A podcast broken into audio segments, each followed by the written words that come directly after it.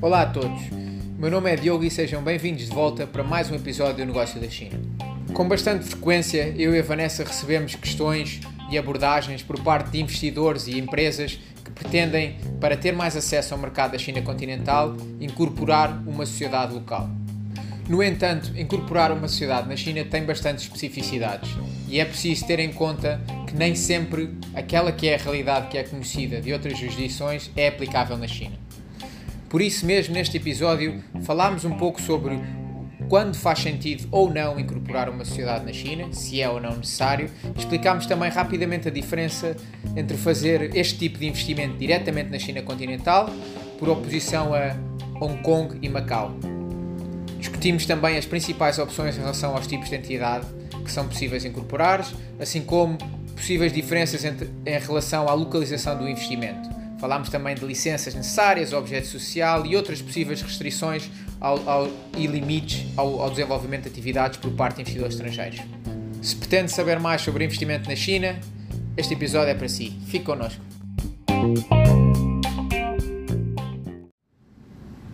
Um ponto prévio antes de iniciar uh, os pontos mais específicos de incorporação de sociedades na China é ter em consideração que os custos de contexto são bastante elevados na China. Nem sempre esta é a percepção que existe no, no investidor estrangeiro.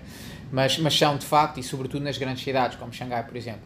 Incorporar uma sociedade na China e mantê-la uh, não só não é um processo uh, tão simples quanto se poderia por vezes desejar, como também na maioria dos casos tem custos significativos. Além disso, no fim, quando se der uma operação por terminada e se quiser sair da China, dissolver e liquidar uma sociedade comercial também não é particularmente simples.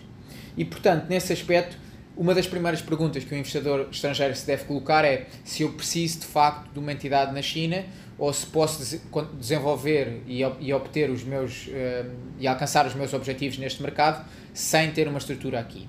Do ponto de vista legal, por vezes é exigível ter uma estrutura aqui, por exemplo, para faturar serviços que sejam prestados na China é necessário. Ou para ter uma fábrica na China, por exemplo, e produzir na China, também, a menos que se, que se contrate alguém para, local para produzir, se eu quiser produzir diretamente, também vou precisar de uma estrutura um, nesse aspecto. E, por outros, noutros casos, pode não ser, isto são apenas exemplos, claro, noutros casos pode não ser requisito legal, mas pode fazer sentido do ponto de vista comercial. Por exemplo, eu posso conseguir desenvolver a minha atividade de fora da China, mas ao mesmo tempo entender que para, para poder ampliar o negócio e otimizar a minha operação faz sentido ter uma equipa local, por exemplo, uh, numa atividade de trading ou uma equipa que faça sourcing ou desenvolvimento do produto, ou até mesmo para atividades de marketing e angariação de clientes para outros mercados.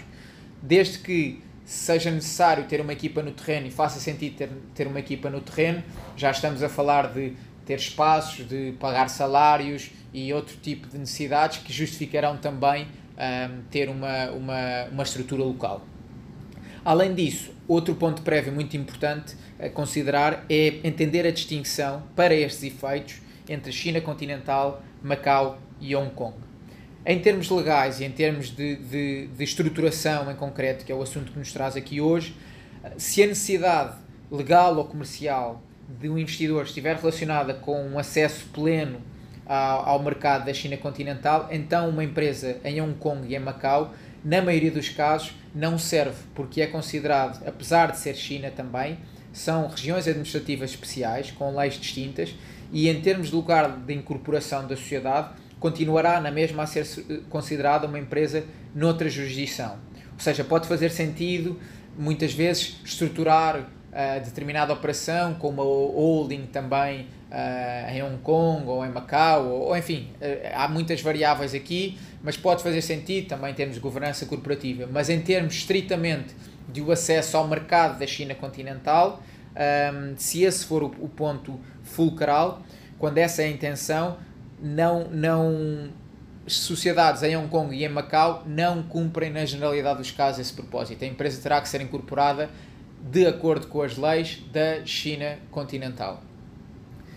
Por essa razão, neste episódio nós focamos na constituição de sociedades precisamente na China continental, por ser pela nossa experiência o que é não só o mais relevante, como muitas vezes o legalmente necessário, quando a intenção for, de facto, como dizíamos, ter pleno acesso uh, a atividades comerciais neste mercado.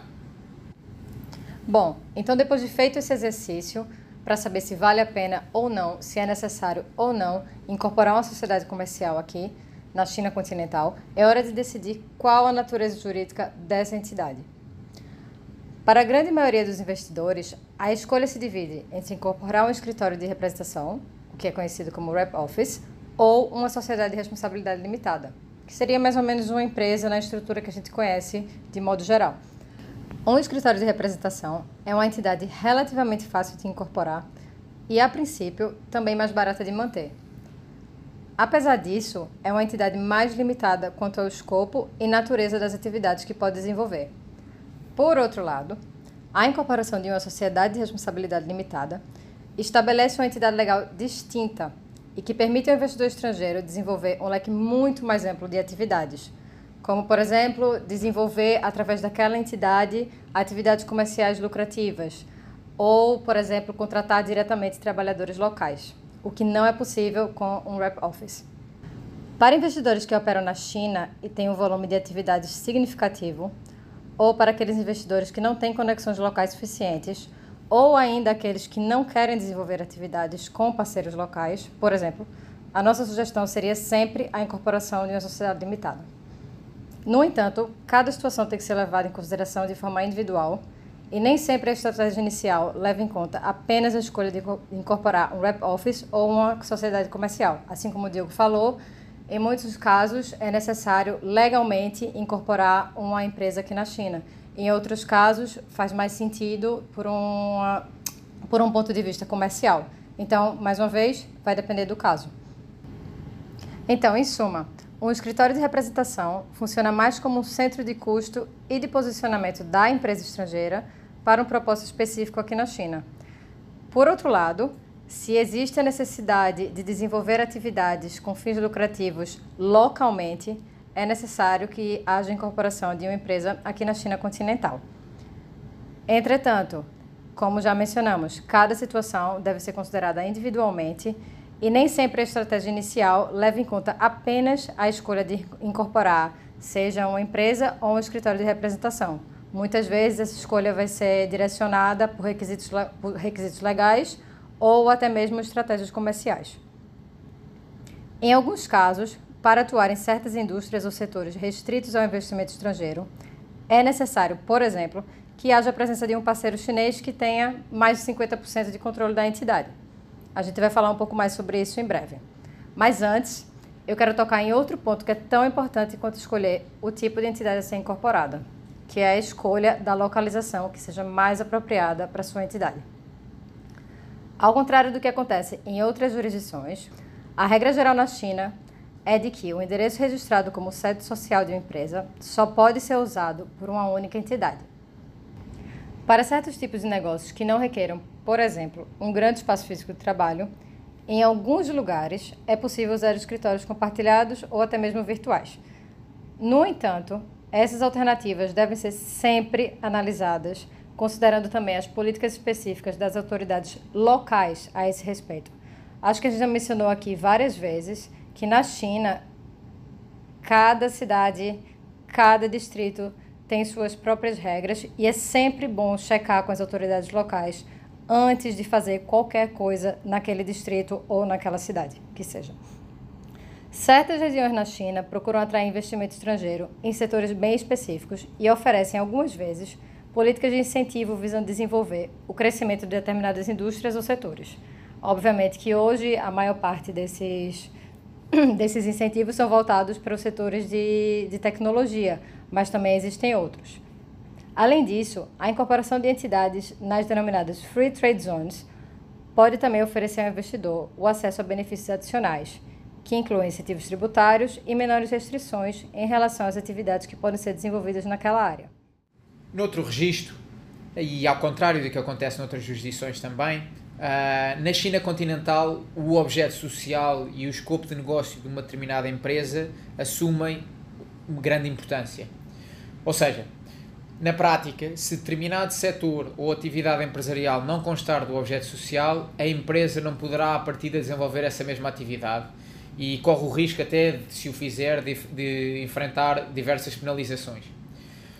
Isto significa que o investidor deverá ser particularmente cuidadoso e preciso ao determinar qual é o objeto social e o escopo de negócio da empresa que está a ser incorporada e que irá constar dos estatutos e da licença comercial da sociedade, que basicamente é o equivalente a um, a um certificado de, de, registro comercial, uma certidão de registro comercial de, de empresas uh, em Portugal ou no Brasil, por exemplo.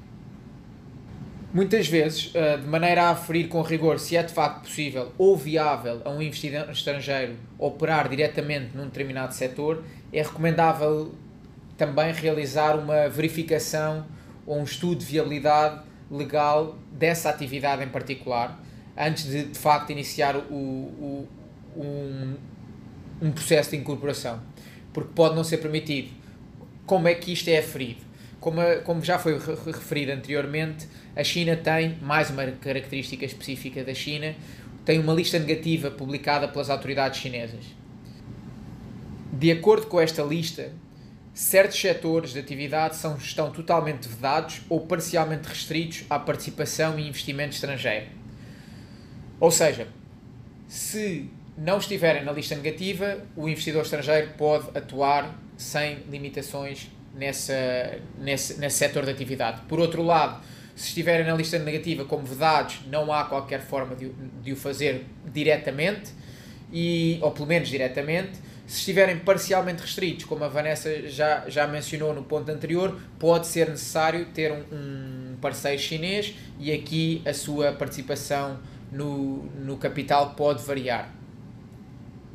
Por outro lado, e em sentido inverso, há outros setores em que o investidor estrangeiro ou o investimento estrangeiro é até incentivado pelo governo chinês e que estão incluídos, por exemplo, num catálogo de indústrias encorajadas.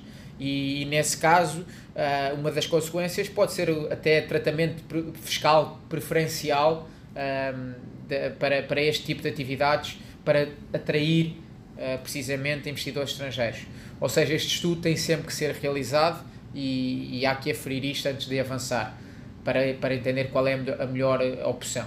Os governos locais aqui também, também na linha daquilo que já foi dito anteriormente, têm, em muitos casos, uh, as suas próprias políticas de incentivo ao investimento estrangeiro e, e especialmente em setores uh, de alta tecnologia e podem e por isso podem incluir incentivos fiscais, subsídios, políticas de vistos mais facilitadas para especialistas estrangeiros, entre outros.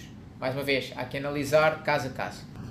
Além disso, há a considerar também que muitas atividades comerciais exigem, pela natureza do setor em questão, ou podem exigir licenças adicionais ou outras aprovações específicas por parte de autoridades distintas. Ou seja, mesmo que essas atividades até já estejam incluídas no objeto social e no escopo de negócio da empresa e não sejam proibidas e, portanto, o investidor estrangeiro possa atuar, ainda assim pode ser necessário, dependendo da atividade, um, algum, algum tipo de licenciamento adicional e tudo isto tem que ser verificado também. Outro ponto extremamente relevante quando, quando se está a considerar ou num processo de incorporação será também entender qual é o investimento que eu preciso e, em concreto, o capital social que precisa estar registado em determinada empresa uh, a incorporar na China. E nesse sentido importa considerar, por um lado, quanto se deseja de facto investir, tendo em conta o setor de atividade em concreto e as necessidades operacionais da empresa e, e também de que forma o capital social pode ser realizado em dinheiro, uh, bens, imóveis ou direitos de propriedade intelectual e por fim também até quando é que esse capital social registado um, eh, terá que ser pago. A China não exige que o capital social seja realizado de imediato e pode até ser uh, diluído esse, essa realização muitos anos. Além disso, e, um, em momentos anteriores havia capital inicial mínimo uh, registado, requerido, dependendo do setor. Na, em teoria, isso já não existe na China, mas na prática, uh, muitas vezes o que nós notamos é que as, as autoridades continuam na mesma a exigir uh, capital social registado mínimo e muitas vezes está relacionado com aquilo que é o, o juízo das autoridades sobre aquelas que serão as necessidades operacionais da, da empresa. Também ligado ao tema do capital social registado de determinada empresa, na, na China, como à semelhança de, do que acontece em muitas outras jurisdições, a titularidade dos acionistas, como são designados os, uh, os participantes de determinada, os investidores de determinada empresa, apesar de na prática não existirem ações na, na China, de, de, acordo com, com, o regime legal chinês. Na China, os investidores, os, seus, os direitos dos investidores e, e elegibilidade para o acesso às receitas e, e, dividendos da empresa é também determinada em função da sua percentagem de participação no capital social desta. Ou seja, é muito importante considerar se eu pretendo entrar, se eu, investidor estrangeiro, pretendo entrar e, e incorporar uma empresa na China um, sozinho, a partir de uma, da empresa-mãe, uh, ou por exemplo da empresa-mãe que está localizada fora da China, ou se pretendo também ter um parceiro local. E isto é uma questão que tem que ser considerada com algum cuidado. Bom, obviamente, assim como com qualquer parceria, a inclusão de um sócio chinês na empresa tem que ser feita com cuidado. E é claro que uma parceria nem sempre vai dar errado, mas pela nossa experiência do dia a dia, lidando com investidores estrangeiros que têm parceiros chineses, é, o que a gente vê é que essa decisão exige, sim, muito cuidado e bastante cautela. Incluir um sócio chinês na empresa pode oferecer também diversas vantagens. Além disso, em alguns momentos ou em algumas ocasiões, isso não é uma escolha, mas um requisito legal, como já mencionamos anteriormente. No entanto, mesmo as parcerias mais promissoras podem ter desfechos indesejados e ter que enfrentar um litígio na China contra um parceiro local, é, acredite, é uma situação que certamente deve ser evitada por qualquer investidor estrangeiro. Assim, exceto nos casos em que a lista negativa exige ao investidor estrangeiro um sócio chinês para poder operar num determinado setor, nós aqui aconselhamos sempre o investidor a considerar cuidadosamente se pretende investir na China com um parceiro local ou se o fará com capital exclusivamente estrangeiro. Obviamente que se você não tem uma, uma um, se não existe um requerimento legal para ter um sócio chinês no momento de investir na China, existem formas de se estabelecer no mercado cooperando com parceiros locais, sem que necessariamente isso implique dizer que você vai é, incorporar uma entidade com o sócio chinês. Então, muitas vezes essa é, acaba sendo a melhor opção. Em qualquer dos casos, o parceiro local ideal deverá ser aquele que o investidor estrangeiro conheça bem e com quem tem um relacionamento de confiança. Ah, obviamente que contratos entre as partes regulando tanto a formação da entidade quanto seus estatutos devem ser sempre elaborados para proteger os interesses do investimento e, obviamente, do investidor.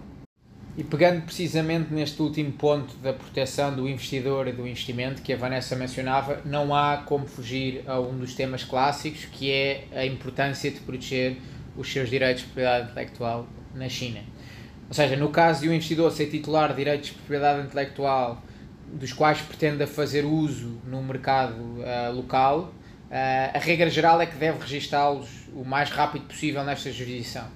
Se é verdade que relativamente a patentes e direitos de autor, por exemplo, os registros realizados no estrangeiro podem, em certa medida, oferecer proteção, ou pelo menos algum tipo de proteção na China, uh, no que diz respeito, pelo menos, ao registro de marcas, por definição, vigora o sistema de first to file, ou seja, quem chegar primeiro, quem registar primeiro, terá prioridade.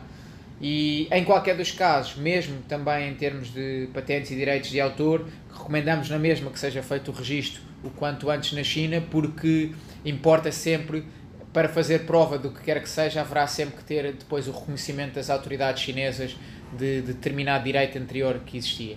Este, esta importância da proteção de direitos de propriedade intelectual assume ainda especial relevância quando tivermos, por exemplo, a falar de uma empresa uh, na China que tenha um sócio local, por exemplo, que não é titular desses direitos de propriedade intelectual. É preciso deixar claro a quem é que esses direitos pertencem, a qual dos investidores é que pertencem e, e, para que não haja qualquer tipo de disputa e discussão sobre a titularidade dos direitos de propriedade intelectual que estão a ser trazidos e postos à disposição da, da empresa na China.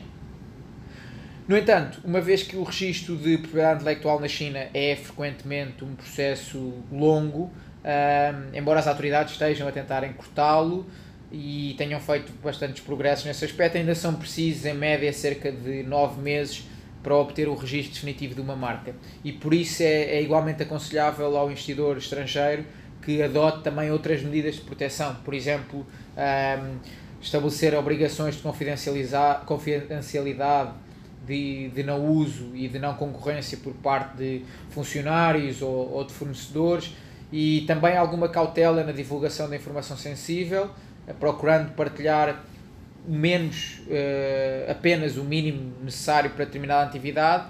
Em qualquer dos casos, isto é uma, é uma recomendação válida, mas particularmente antes de ter registros definitivos feitos na China, tem ainda mais relevância. Bom, e além de todas as etapas que envolvem desde escolher a forma de entidade a ser incorporada na China, até os cuidados para proteger a propriedade intelectual, como o Diego acabou de falar, e o planejamento adequado para seguir todas as normas chinesas para o setor em que se pretende investir, Existem, obviamente, outros aspectos que devem ser levados em consideração. Cada processo de investimento apresenta seus próprios desafios e circunstâncias específicas.